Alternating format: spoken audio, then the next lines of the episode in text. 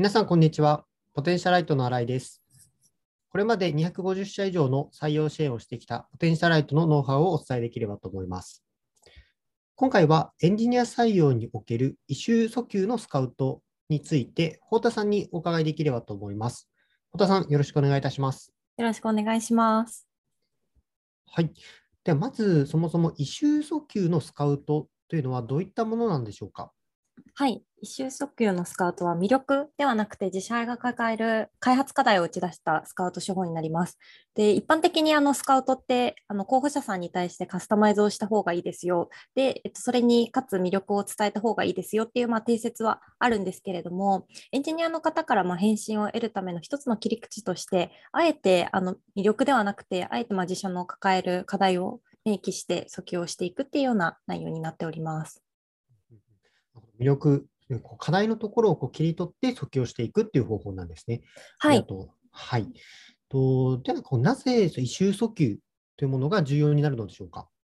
そうですね、えっと、3つあるかなと思っておりまして、まず1点目がエンジニアの方って課題解決のためにプログラミングをまあしているっていうまあ認識を個人的には持ってるんですけれども、あのそれがまあ1つ目ですね。で、ビジネスサイドの方がまあ捉えている課題とは多分ちょっと認識が異なるかなとは思うんですけれども、優秀な方であればあるほど、まあ、魅力よりも課題に惹かれることがまあ、多いなっていうのがまあ1点目になっています。で、まあ、2点目は、えっと、開発組織の解像度がまあ高まって移行がアップにつながるよねっていうような内容文脈になるんですけれども、なんか魅力ももちろん良いんですが、課題を伝えることによって、よりなんかその組織の中で今どういう状態なんだっけとか、何が課題なんだっけっていうまあ解像度自体が高まるかなと思っています。で、まあ、3点目が、えっと、課題を打ち出している企業がそんなに今現状多くはないっていうところが重要の重要だなというか、やってみた方が良いんじゃないかなと思ってるんですけれども、なんか魅力は打ち出してるけれども、課題を打ち出してる企業さんってまだそんなに多くはないので、なんか一周訴求ってやってみても良いんじゃないかなと思っておりますし、あの重要かなと思っております。エンジニアにこう特有のあのなんか訴求の仕方になるんだなっていうところは非常に理解できました。でとはいえこう、どういったものをこう実際課題としてあの打ち出していけばよいのでしょうか？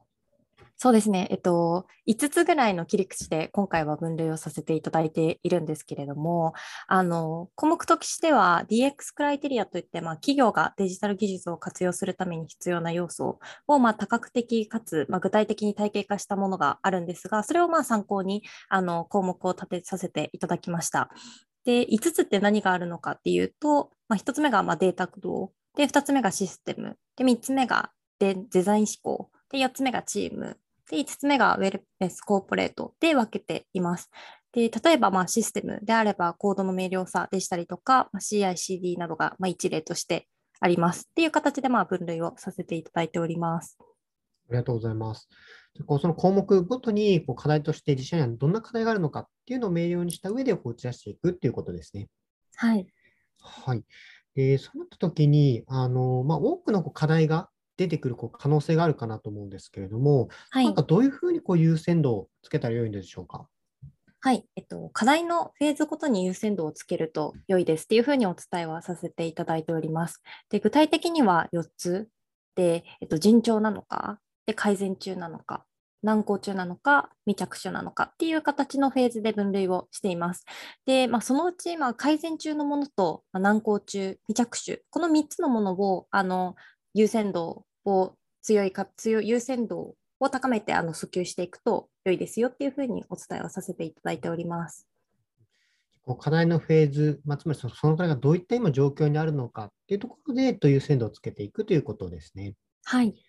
はい。ありがとうございます。でこれこう、結構明確に、えっと、打ち出す打ち出すべきイシューっていうのが、あのまあ、出てきたかなと思うんですけれども、とではその一種こう課題を訴求していく上で、ポイントがあれば教えていただけますでしょうか？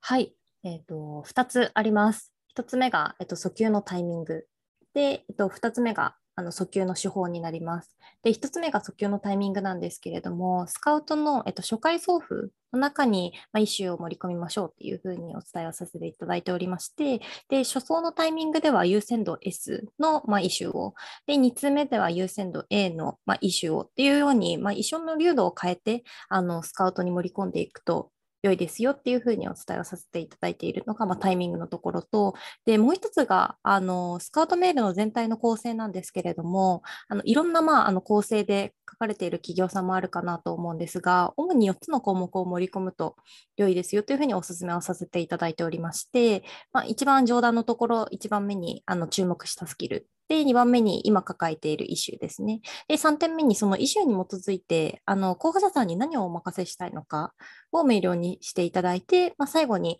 あの、その他、なんていうんですかね、参考の URL、参考の企業さんの、まあ、採用広報記事だったりとかを、まあ、つけていただくっていうのを、あの全体の構成としてはお勧めしております。